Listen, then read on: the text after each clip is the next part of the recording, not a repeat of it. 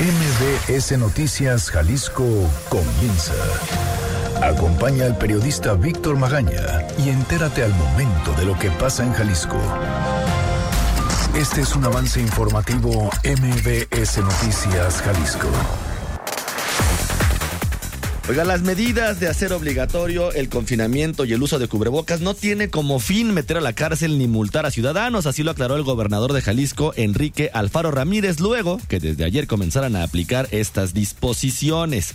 Oír para creer. Ayer la policía de Tlajomulco detuvo a una persona que los agredió por pedirle que utilizara el cubrebocas. El gremio de transportistas también condiciona el uso de cubrebocas para abordar el camión y asegura el gobierno del estado que los filtros sanitarios interestatales por COVID-19 no violentan la libertad de tránsito. Depresión y ansiedad son los principales padecimientos mentales en Jalisco a causa del aislamiento. Por su parte, la Federación de Estudiantes Universitarios presentó los problemas que aquejan a la comunidad justamente durante esta cuarentena destaca que la población universitaria de licenciaturas y posgrados son los más afectados emocionalmente. Oiga, la Fiscalía de Jalisco puso en operación un área especializada para atender las denuncias de personal médico que ha sido agredido justamente por su labor, por su labor. Regresan estudiantes a clases a distancia. La asistencia en las aulas se prevé hasta el primero de junio y hay incertidumbre y desesperación. Lo que atraviesan estudiantes mexicanos en Colombia. Piden a las autoridades apoyo para regresar con sus familias. Lo mismo el ITEI está pidiendo que sujetos obligados publiquen información por COVID-19. Ayer se reportaron, en otros temas, seis muertes violentas en la entidad que incluyó lamentablemente un feminicidio. De esto y mucho más le voy a platicar en un momento, pero primero, ¿qué dicen los periódicos? Las portadas del día. El informador. Arresto solo al que se resista a acatar resguardo. El Ayuntamiento de Guadalajara indica que las disposiciones no son persecutorias. El de Zapopan terminará hoy la socialización. Mural. Ignoran orden y salen de casa. Usan cubrebocas, pero no paran en zona metropolitana de Guadalajara. Excelsior. Petróleo vuelve al subsuelo. Colapsa precio del crudo. La jornada. Aprueba el Senado la polémica Ley General de Amnistía. Beneficiará a más de 5 mil personas encarceladas de manera injusta.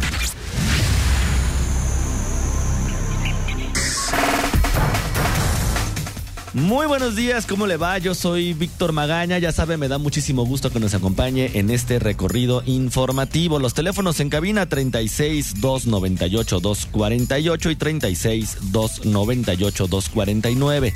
Las redes sociales arroba MBS Jalisco en Twitter, MBS Noticias Jalisco en Facebook y mi cuenta personal arroba semáforo en ámbar. Además puede acompañarnos a través de nuestro canal en Telegram, Víctor Magaña guion medio MBS, donde también por supuesto estamos haciendo una transmisión en directo. Erika Arriaga se encuentra en la producción de este espacio informativo y Hugo López en los controles operativos. Son nueve de la mañana con un minuto. ¿Qué le parece si comenzamos? Movilidad. ¿Cómo amanece la ciudad el día de hoy? Como todos los días, me da muchísimo gusto saludar a Ivette Sánchez con el reporte de esta mañana. Ivette, ¿cómo estás? Buenos días. Gracias, claro que sí. Muy buenos días para todo el auditorio. Qué gusto saludarlos. Vámonos a la zona centro de Guadalajara.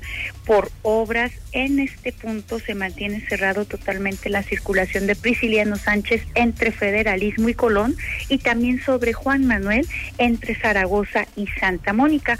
Se lleva a cabo repavimentación. Puede tomar como ruta alterna la calle de Reforma o bien la calle de Libertad tráfico bastante cargado en la zona de federalismo entre Washington y Niños Héroes a vuelta de rueda. Una buena opción para circular esta mañana es Avenida Vallarta, bastante fluida la circulación desde Periférico y hasta Los Cubos. En López Mateos no tendrá ningún inconveniente. Es muy fluida la circulación en el sentido sur a norte, prácticamente desde Santa Anita y hasta llegar a la zona de las fuentes. También bastante fluidez esta mañana sobre periférico, sin inconvenientes desde la zona de Tabachines y hasta llegar a la calzada Independencia. En este punto se compactan las laterales por obras de repavimentación y posteriormente es bastante fluido en dirección hacia Tonalá. Es el reporte. Regresamos con ustedes. Muy buenos días de martes. Muy buenos días también para ti, Beth, y como siempre, muchísimas gracias. Gracias. Salud. Bueno, que el gobernador de Jalisco, Enrique Alfaro Ramírez, negó que el confinamiento obligatorio sea con el fin de sancionar a las personas. Fátima Aguilar, ¿cómo estás? Buenos días. Buenos días, Víctor. Saludos para ti y para el auditorio. Pues sí, eh, las medidas de hacer obligatorios el confinamiento y el uso de cubrebocas no tienen como fin meter a la cárcel ni multar a ciudadanos. Eso es lo que aclaraba el gobernador de Jalisco, Enrique Alfaro Ramírez, luego que desde ayer pues ya comenzaron a aplicar estas disposiciones. Eh, según el mandatario, lo que se espera es responsabilidad de la gente porque durante la última semana pues, no se respetó el quédate en casa y no que la fuerza pública persiga a ciudadanos por no traer un cubrebocas o estar en la calle. Eso es parte de lo que comentó. Que también es, no necesitamos que la fuerza pública esté persiguiendo ciudadanos. Cuando me preguntan cuáles son las sanciones, ¿Qué, cuándo nos van a cómo nos van a meter a la cárcel, ¿por qué mejor no lo pensamos al revés? ¿Por qué mejor no pensamos que no va a haber sanciones y que no va a haber nadie detenido? Si lo único que pedimos es que se cumpla con una responsabilidad ciudadana de quedarse en casa, de salir para lo estrictamente necesario, de cuidar las disposiciones en materia de salubridad. Lo que se aceptaba es que el decreto publicado para hacer obligatorias estas medidas aún requiere afinar varios detalles entre esos, por ejemplo, ayer se determinó que quienes circulen en su automóvil sin cubrebocas no van a poder ser detenidos ni sancionados. Por su parte, el secretario general de Gobierno, Enrique Ibarra Pedrosa, aseveró también que el decreto tiene un fin solo disuasivo y las, las sanciones van a ser casos de excepción. Pues es el reporte, Víctor. Fátima, muchísimas gracias. Buen día. Buenos días también para ti. Bueno, la policía de Tlajomulco detuvo a un hombre de 20 años quien agredió a los oficiales que le solicitaban usar un cubrebocas como medida obligatoria para prevenir contagios del COVID-19. La detención ocurrió en la colonia Chulavista, donde el joven se negó a usar la prenda y agredió a los oficiales durante los recorridos de vigilancia y perifoneo en plazas comerciales, tianguis y vialidades concurridas de este municipio. La policía continúa con el perifoneo para exhortar a la población a quedarse en casa y salir solo para lo necesario, además de informar sobre el uso obligatorio del cubrebocas. Imagínese nada más usted en qué nivel estamos si una persona agrede a unos policías por no querer usar el cubrebocas, un asunto, pues un asunto básico, básico de salud. Quienes también ya condicionaron el uso del cubrebocas para abordar los camiones fue justamente el gremio de los transportistas. Adrián Montiel, ¿cómo estás? Buenos días. Muy buenos días, Víctor, también para el auditorio. Y mira, los conductores del servicio de transporte público en la zona metropolitana de Guadalajara impiden que los usuarios aborden los camiones si no portan un cubrebocas.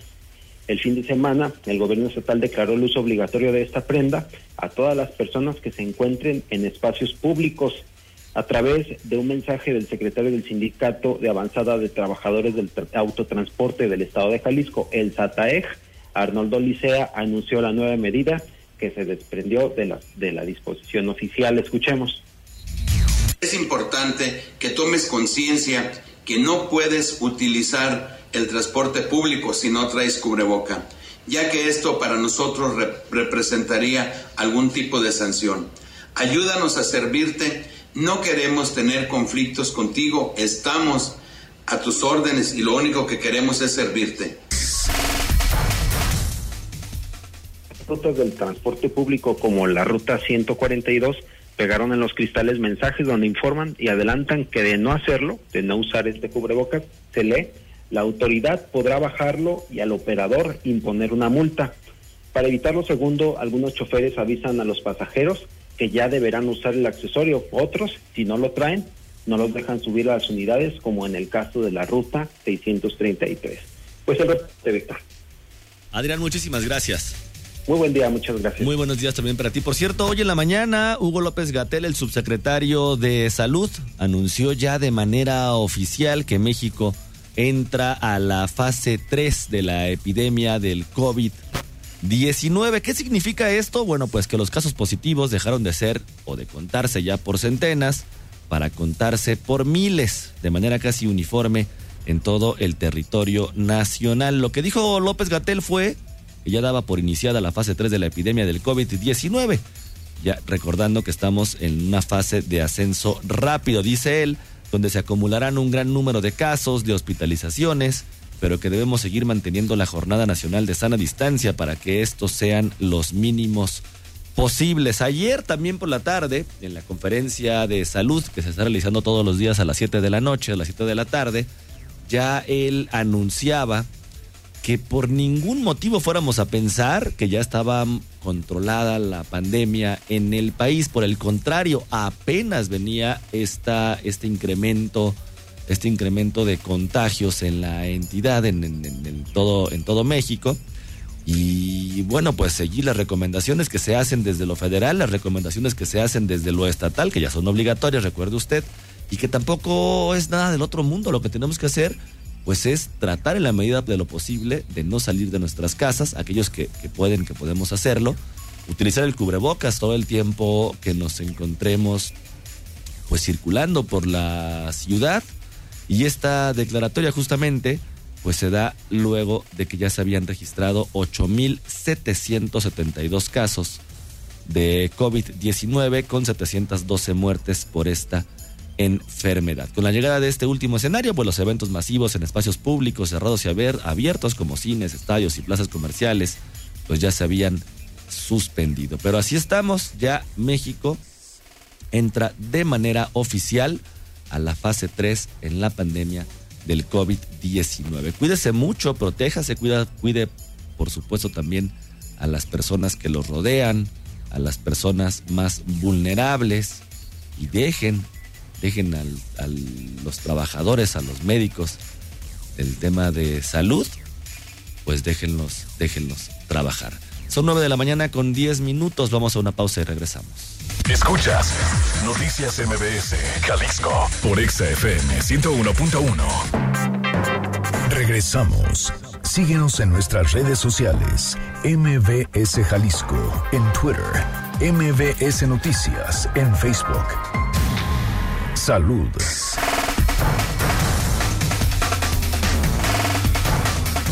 9 de la mañana con 12 minutos. Regresamos a cabina de MBS Noticias Jalisco. Oiga, le recuerdo nuestros teléfonos 36 298 248 y 36 298 249. Las redes sociales, arroba MBS Jalisco en Twitter, MBS Noticias Jalisco en Facebook y mi cuenta personal arroba semáforo en ámbar. Además, el canal en Telegram, Víctor Magaña guion medio MBS y, por supuesto, ya sabe, estamos transmitiendo a través de Facebook Live. Oiga, desde el 15 de marzo, cuando se determinó el aislamiento voluntario a fin de contener la pandemia del COVID-19 aquí en Jalisco, la demanda en la línea telefónica para la intervención en crisis del Instituto Jalisciense de Salud Mental ha tenido un incremento de un 30%.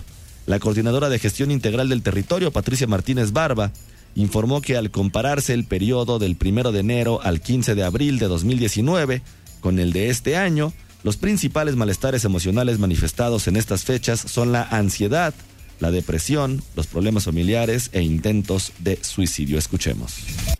Según registros de cuarentenas previas, eh, la mayoría informaron una alta prevalencia de síntomas en angustia y trastorno psicológico, principalmente en lo que refiere a depresión, con 73% de los casos, e irritabilidad, con 57%. A largo plazo, estos riesgos se podrán manifestar con mayor profundidad en sectores más vulnerados, como es el Debido a que se espera un incremento exponencial de estos padecimientos después del decreto de un confinamiento obligatorio, se habilitó el 075, una línea exclusiva y gratuita para la atención de crisis a personas más vulnerables como mujeres, adultos mayores y aquellos que se encuentran en estados socioeconómicos más bajos, o también está disponible, y escuche usted, el 33 25 04 20 20 con ese mismo fin. Según Martínez Barba, son 73 personas las que atenderán este call center en forma de 24/7 y se trata de personal que se capacitó previamente para la atención de quienes mm, lo vayan a requerir. Además, 35 profesores del ITESO estarán enfocados a la atención del personal de salud con un protocolo exclusivo diseñado para ellos. Otros 180 alumnos de esta misma institución se integrarán a redes vecinales organizadas desde el gobierno estatal para prevenir crisis emocionales. La entrevista.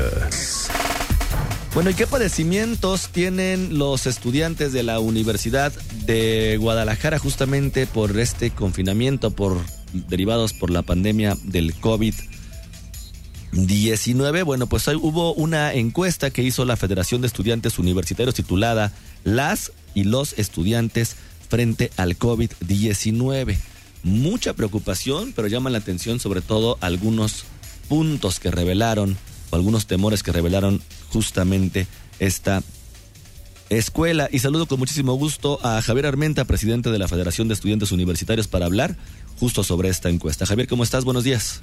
Gracias, Víctor, por, por el espacio y por considerar este tema eh, en la agenda. A tus órdenes. Buenos días. Oye, las y los estudiantes frente al COVID-19, ¿qué resultados arrojaron?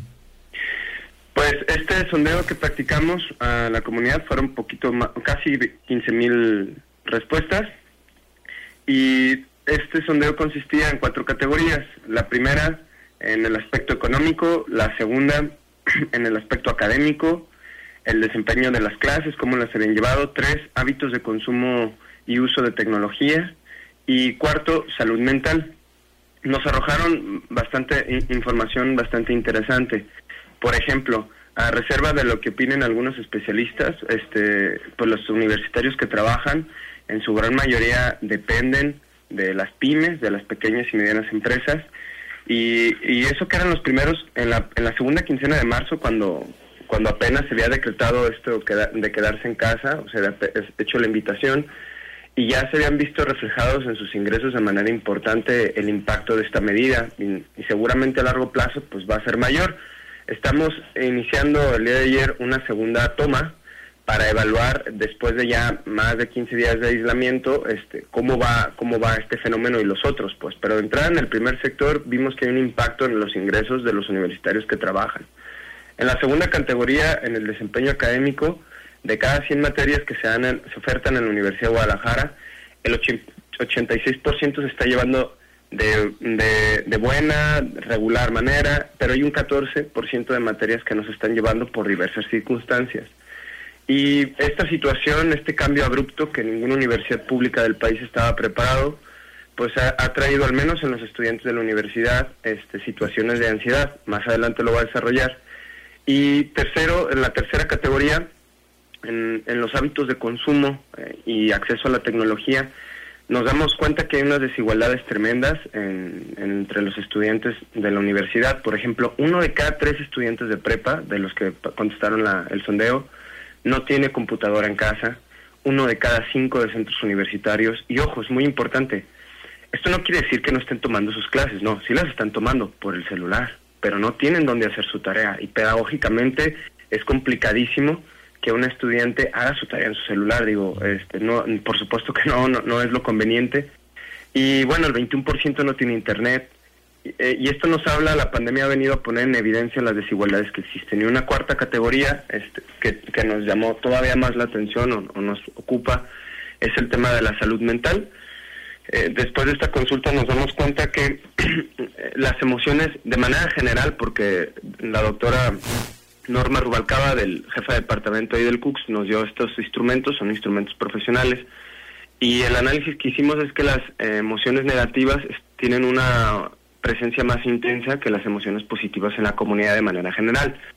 Sin embargo, particularmente esto se centra en estudiantes de centros universitarios, a diferencia de los de las prepas. Las prepas lo único que manifestaron mm, más intenso en relación a esto es pues, que están más aburridos, pero emocionalmente están siendo más afectados los estudiantes de centros universitarios.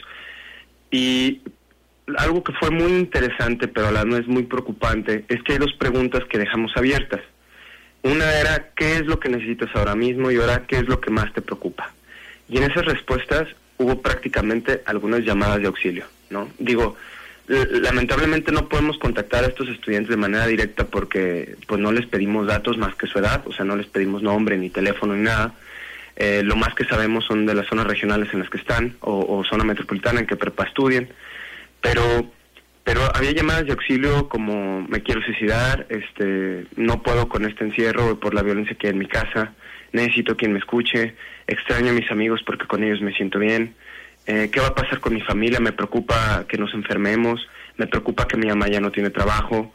Entonces, eh, esta situación de un cambio abrupto, eh, por las respuestas que estaban, según la opinión de la doctora, poco más del 6% de los estudiantes que contestaron este tipo de, respuestas abiertas son prácticamente llamadas de auxilio. ¿no? Esto es de manera general, espero no haberme extendido mucho lo que encontramos en, la, en, este sondeo. Oye Javier, eh, quizá no sé si ustedes ya vieron alguna vinculación entre justamente estos estudiantes de centros universitarios que son los más eh, afectados en, una cuestión emocional que tenga que ver sobre todo por ver reducido justo sus ingresos y la otra, pues también ve reducido la capacidad o, la calidad en cuanto a la educación universitaria. Esto, obviamente, entiendo perfectamente que es un asunto que nos ha pegado absolutamente en todos los sectores en el país, ¿no? Productivos, de la vida cotidiana, de, eh, las, de, la, misma, de la misma educación, deportivos, bueno, absolutamente en todo, pero, pero llama la atención justamente esos datos que arrojan. Uno de cada tres estudiantes de preparatoria no tienen computadora y uno de cada cinco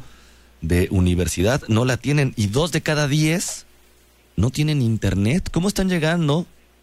Digo, si lo sabes también, o, o, o la finalidad de esta encuesta, ¿qué es lo que van a hacer ustedes como Federación de Estudiantes para tratar de paliar un poco justo estas problemáticas? Y bueno, ante estos pensamientos negativos y estas llamadas de auxilio, como tú las llamas, pues también cuál es el siguiente paso, o sea, una segunda toma de entrada, que es lo que estás diciendo, pero qué sigue después o cuál finalmente cuál va a ser el resultado o cuál va a ser la finalidad de esta encuesta. El día de ayer, digo, de entrada la premisa por la que partimos y aplicamos esta, este sondeo es porque pues antes de actuar hay que preguntar, ¿no? Uno no conoce todas las respuestas. Y a partir de eso, el día de ayer también en la rueda de prensa hicimos públicas algunas acciones, que, propuestas que le hacemos a la institución y al gobierno en general. Uno, le, le propusimos a la universidad que, que gestionáramos los medios para que el estudiante tuviera acceso al Internet en su casa. Alternativas puede haber bastantes, este, pero al menos lo pedimos. Yo creo que la universidad esperemos nos dé una respuesta o alternativas en relación a esto, porque principalmente, bueno, esto margina todavía más a los estudiantes de zonas regionales, ¿no? Es, es, más presente este fenómeno de aquel lado.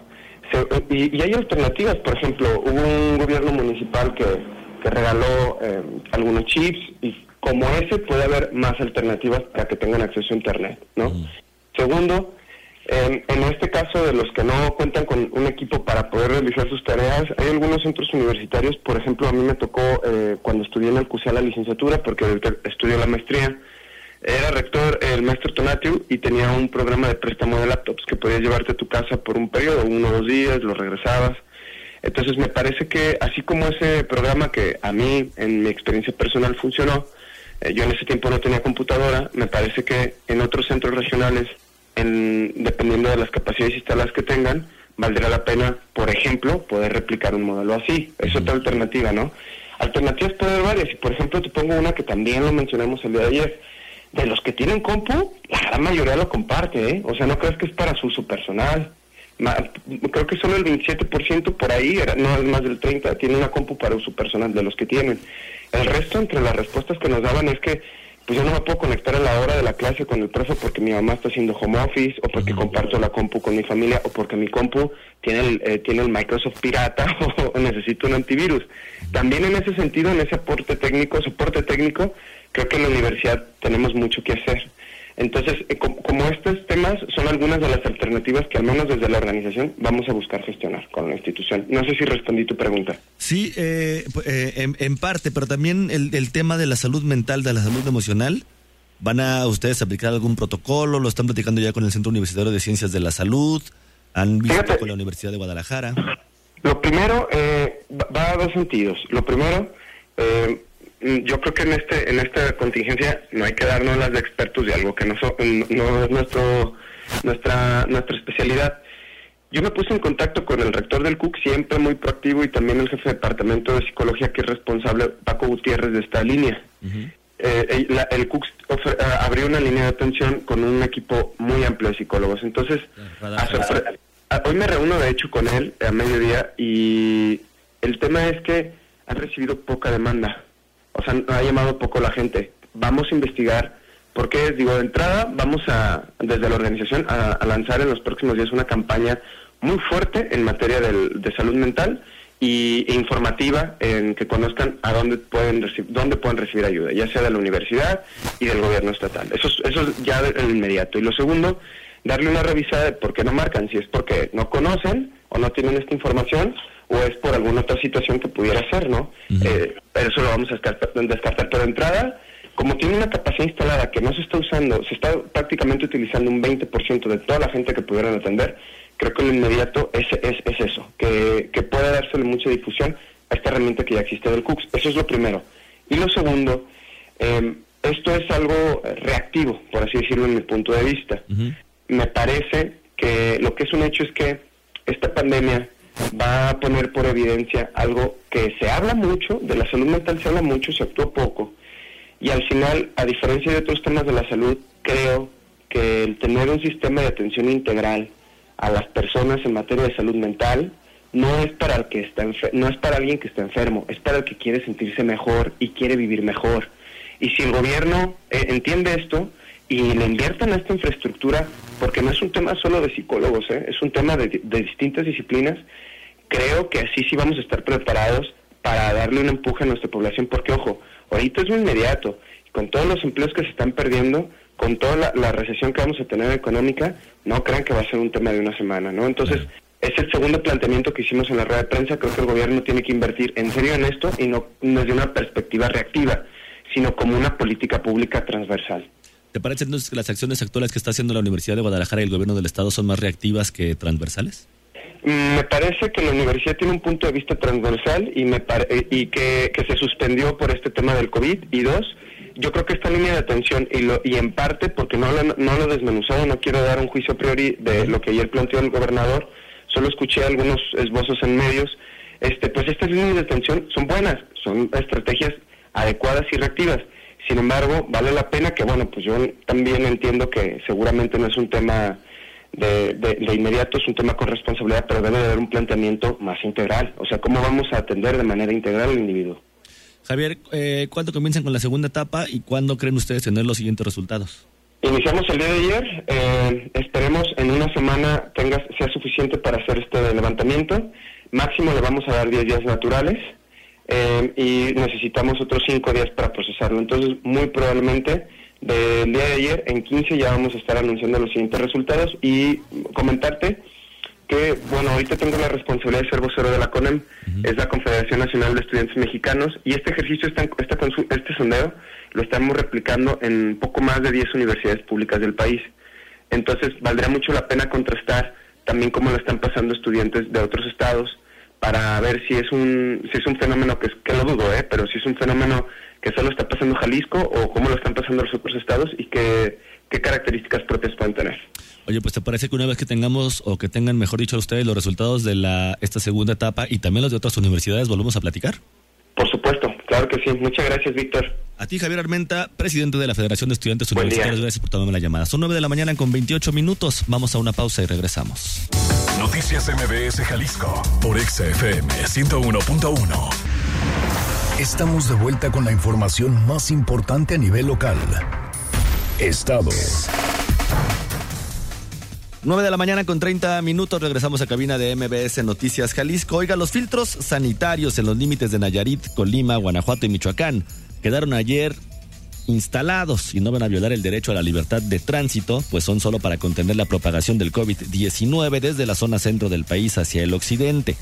El secretario general de Gobierno, Enrique Ibarra Pedrosa, aseguró que se trata de medidas preventivas y revisión médica para la derivación hospitalaria en caso de que las personas presenten síntomas de esta enfermedad, pero no se impedirá, no se impedirá el acceso al Estado. Escuchemos. Todos nuestros ejercicios son plenamente transparentes y no estamos de ninguna manera violentando en el ejercicio que da eh, la libertad de tránsito dentro de los derechos humanos e individuales que tenemos.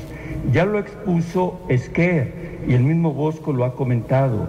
Cuando se hacen estos ejercicios de revisión es en un ánimo persuasivo eh, y también disuasivo, pero sin violentar el derecho de libre tránsito.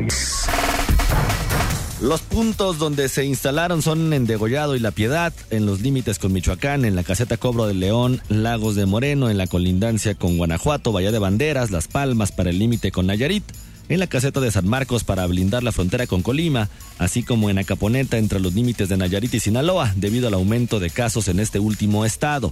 Son 100 elementos los de la Secretaría de Seguridad Pública de Jalisco los que participan, así como personal de protección civil y bomberos, la Cruz Roja, la Secretaría del Transporte, la Guardia Nacional, el Ejército y policías municipales. De acuerdo con el secretario de Agricultura y Desarrollo Rural, Alberto Esquer, durante las dos semanas del periodo vacacional pasaron más de 200 mil personas por los filtros sanitarios instalados en las entradas y salidas de la ciudad. Se detectaron 20 personas sospechosas con COVID-19 y los principales destinos a donde se dirigían eran Puerto Vallarta, Manzanillo, Chapala, Bahía de Banderas, Mazamitla, Arandas, Cocula, Jocotepec y Tapalpa. Educación. Y ayer regresaron a clases a distancia los estudiantes de educación básica y media superior que se mantienen en resguardo por la contingencia del COVID-19. La Secretaría de Educación Jalisco aseguró que todos los alumnos reciben los contenidos por medios digitales, físicos y también se apoyan por medio de la señal de televisión estatal para seguir trabajando desde casa. Sobre la recta final de los cursos y que ha generado y que ha generado incertidumbre sobre todo a quienes pasarán a otros niveles de estudios. El secretario de Educación, Juan Carlos Flores, aseguró a los estudiantes que la dependencia trabaja para garantizar su ingreso al siguiente nivel. Escuchemos. Pero es muy importante reiterar que los alumnos que terminan sexto de primaria eh, los alumnos que terminan tercero de secundaria o que terminan su bachillerato pueden estar tranquilos porque se están buscando esquemas en donde no se vean afectados para su ingreso en el siguiente nivel educativo. Estos estudiantes son principalmente los que van de la secundaria a las preparatorias de la Universidad de Guadalajara, el CONALEP, el COBAEG, el CETIS, entre otros, cuyos directivos acordaron posponer el examen de admisión hasta la segunda semana de agosto. Además, el secretario de Educación precisó que no se contemplan cursos de verano para la regularización. Escuchemos. La meta es respetar el calendario escolar al entender que estamos con procesos de aprendizaje, que no se han perdido días efectivos, sin duda son atípicos, sin duda generarán algún tipo de habilidades y tal, tal vez también algunas lagunas, por eso estamos previendo este esquema de regularización que no implica cambiar el, el calendario escolar. Todavía falta la indicación de la Secretaría de Educación Pública que para el caso de la zona metropolitana de Guadalajara, las clases iniciarán hasta el primero de junio dada la incidencia de casos de COVID-19, aunque la dependencia de educación se adaptaría al esquema de educación a distancia hasta después del verano con la expedición en línea de constancias y certificados. Y hay incertidumbre y desesperación en un grupo de estudiantes mexicanos que están en Colombia y que ya no pueden regresar. Están pidiendo a las autoridades apoyo para regresar justamente con sus familias. Erika Arriaga, ¿cómo estás? Buenos días. Buen día, Víctor. Buen la auditoría. Así es, más de 100 estudiantes mexicanos que se fueron de intercambio a Colombia a principios de este 2020 no han podido regresar a sus casas luego de que se extendiera el coronavirus a países de América Latina y donde después se anunciara la pandemia provocando cuarentena en algunos lugares. Jesús Ángel Velázquez Gómez es un estudiante de la licenciatura de Negocios Internacionales de la Universidad de Guadalajara, quien se fue de intercambio en enero de este año a Barranquilla y no ha podido regresar a su casa a Guadalajara debido a la pandemia por COVID-19. Él, al igual que otros estudiantes, se dicen preocupados por la situación actual, ya que desde mediados de marzo las universidades suspendieron las clases presenciales para continuar de manera virtual, por lo que intentaron volver a sus casas sin tener éxito debido a la cancelación de vuelos. Escuchemos. Bueno, y en cuestión de, los apoyos y acercamientos que hemos tenido con el gobierno, eh, principalmente nos habían dicho que la cuarentena iba a acabar el día 16, la cual pues se extendió eh, a finales de, este mes. estábamos esperando también que el día primero de mayo nosotros pudiéramos tomar vuelos. Sin embargo, pues se ha visto la situación de que a muchos compañeros nos han cancelado el vuelo. Eh, muchas aerolíneas nos dicen que no, pues que no, no tienen una fecha exacta hasta cuándo vamos a regresar. Explicó que el acercamiento que han tenido con las autoridades es para pedir vuelos humanitarios, ya que varios de los estudiantes no cuentan con suficiente apoyo económico. Sin embargo, informó que los vuelos que les proporcionaron no, no pudieron cubrirlos debido al alto costo. Escuchemos. Todos mis compañeros lo, lo hemos estado comentando y, y realmente nos, nos parece un, pre, un precio muy elevado considerando que nosotros somos estudiantes y que venimos pues aquí a estudiar. El último vuelo que nos proporcionó la Secretaría de Relaciones era un vuelo de, de Bogotá hacia Cancún, salía el 13 de abril, pero el costo de este vuelo pues representa 420 dólares. Sumándole a eso, bueno, en mi situación en particular, que yo me tendría que trasladar desde Barranquilla hasta Bogotá, y de llegando del vuelo a México de Cancún hacia Guadalajara. Los estudiantes mexicanos, al igual que sus familiares, se expresan preocupados debido a que Colombia ha cerrado sus fronteras, además de la cancelación de las aerolíneas para regresar a México y de que algunos de ellos pueden quedarse sin el respaldo del seguro de gastos médicos en aquel país. Jesús Ángel informó que en cuanto a la situación que viven él y sus compañeros alumnos de la Universidad de Guadalajara, la institución no ha dejado de brindarles el apoyo económico correspondiente. Sin embargo, desean que se les informe de alguna solución para poder regresar a sus hogares con sus familias. A la fecha se tiene un registro hecho por los mismos estudiantes de más de 150 de ellos que están varados en Colombia y piden a las autoridades vuelos humanitarios para volver con sus familias. 26 de ellos son originarios de algunos de los municipios del estado de Jalisco. Es la información, Víctor. Erika, muchísimas gracias. Gracias, buen día. Oiga, el gobernador Enrique Alfaro Ramírez hace un minuto acaba de subir un video a sus redes sociales. Vamos a escuchar un poco de lo que señala ahora en esta transmisión. ¿Qué tal? ¿Cómo están? Vamos terminando la reunión eh, del Consejo Estatal de Seguridad el día de hoy con los presidentes del área metropolitana de Guadalajara y los presidentes municipales. Eh, hoy pudimos revisar los resultados que se tuvo el primer día, eh, medidas de aislamiento social han tenido el carácter de obligatorias. Quiero decirles que el resultado ha sido muy positivo, que la respuesta de la gente ha sido eh, la que esperábamos, una respuesta solidaria, responsable, eh, que vamos a ir poco a poco incrementando el nivel de eficacia de estas medidas. Eh, como lo dijimos desde un principio, no es nuestro ánimo ni nuestro interés el perseguir a la gente ni imponer sanciones, simplemente queremos que la gente cumpla con la obligación ciudadana que todos tenemos y creo que el día de ayer el mensaje lo entendieron los calicienses, eh, la eficacia en la implementación de los cubrebocas como una medida eh, sanitaria nueva de carácter obligatorio tuvo eh, un nivel de alrededor del 90 al 95%, fue muy muy buena. Todos nos ayudaron, las presidentas y presidentes, a, a, en esta primera etapa repartir cubrebocas en los espacios públicos, la gente lo tomó bien. En realidad en esta primera jornada solamente hubo cinco detenidos en Tlaquepaque y un detenido en Tlajomulco. Y déjenme explicarles por qué, porque luego se quiere generar la idea de que estas medidas son para detener a la gente que va a ganarse la vida y a luchar por mantener a su familia. No, no hay que equivocarnos. Nosotros entendemos que haya gente que tiene que salir para trabajar. Eso, mientras sean actividades esenciales, eh, es parte de las eh, cosas que están permitidas. A quienes ayer detuvimos fue a cinco personas que estaban reunidos en la vía pública tomando y que cuando les pedimos que se retiraran, agredieron a los policías. Y en otro caso, a una persona, un joven, al que cuando se le pidió que se pusiera el cubrebocas, agredió también a los policías, luego ya detenido nos dimos cuenta que estaba bajo los influjos de la droga. Entonces hay que entender que justamente contra quienes vamos es contra los irresponsables, no contra la gente que trabaja y lucha para salir adelante.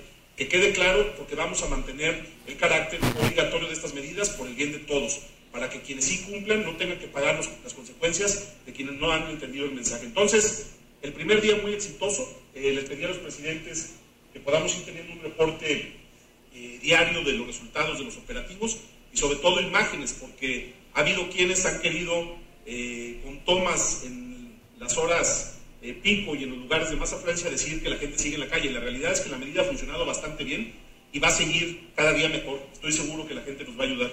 Adicionalmente, déjenme darle los datos que nos presentaron del operativo de los filtros sanitarios en los límites con el Estado. Para que se den una idea, hicimos 5.929 pruebas en los cuatro eh, puntos de control y pudimos detectar a seis personas que fueron regresadas, que no se les permitió entrar a Jalisco, que estaban con síntomas que pudieran eh, también significar el que fueran portadores del virus. Entonces, seis personas, las seis que venían del Valle de México, es decir, eh, tres en la carretera de Lagos de Moreno, en la carretera que viene de Guanajuato, y tres en la carretera de La Piedad que viene de Michoacán, la carretera que pasa por Degollado. Entonces, seis personas que ayer evitamos que ingresaran a Jalisco con la posibilidad de que tuvieran el virus.